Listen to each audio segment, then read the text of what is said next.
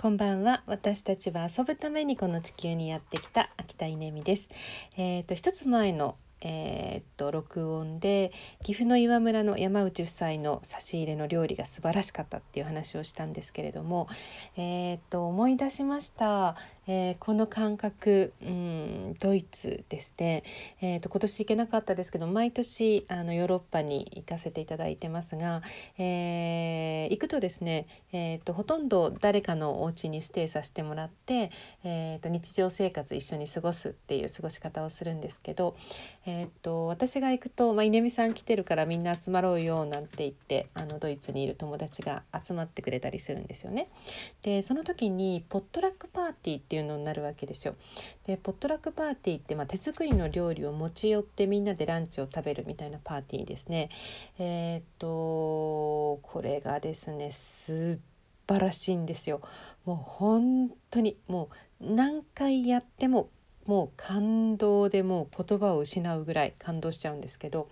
えー、朝こう集まるじゃないですか、えー、そうするとねあのホストの家の台所ちょっとあの貸してねみたいな感じで、えー、冷蔵庫にあのしまったりとか少しオーブンにあのセットしたりとか、えー、ちょっとみんな準備をしてで午前中、まあ、おしゃべりしたりワークショップしたりして、えー、そしてお昼ランチにしようかっていうとですねさささっと並ぶその料理が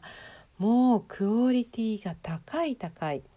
で、えー、美味しいし綺麗だしもう本当にすごいんですよ。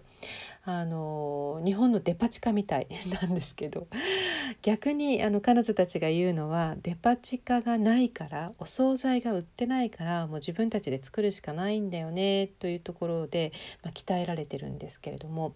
あの本当にクオリティが高いんですよ。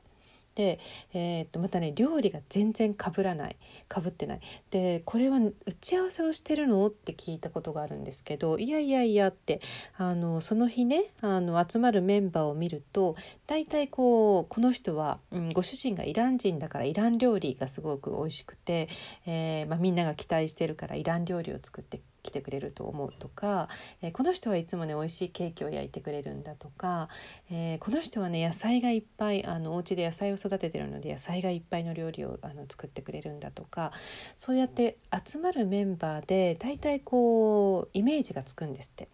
で今日私はこれを持っていこうって決めるっていうんですけどいやーすごい、うん、すごいです。あのお惣菜が簡単に買えるというのはすごく便利なことなんですけどやっぱりそういう力を奪ってしまうってことですよね。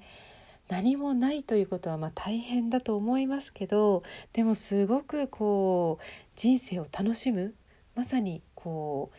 彩りあったかい人生を送るあのなんかそういうチャンスがあるんだなと改めて思いました。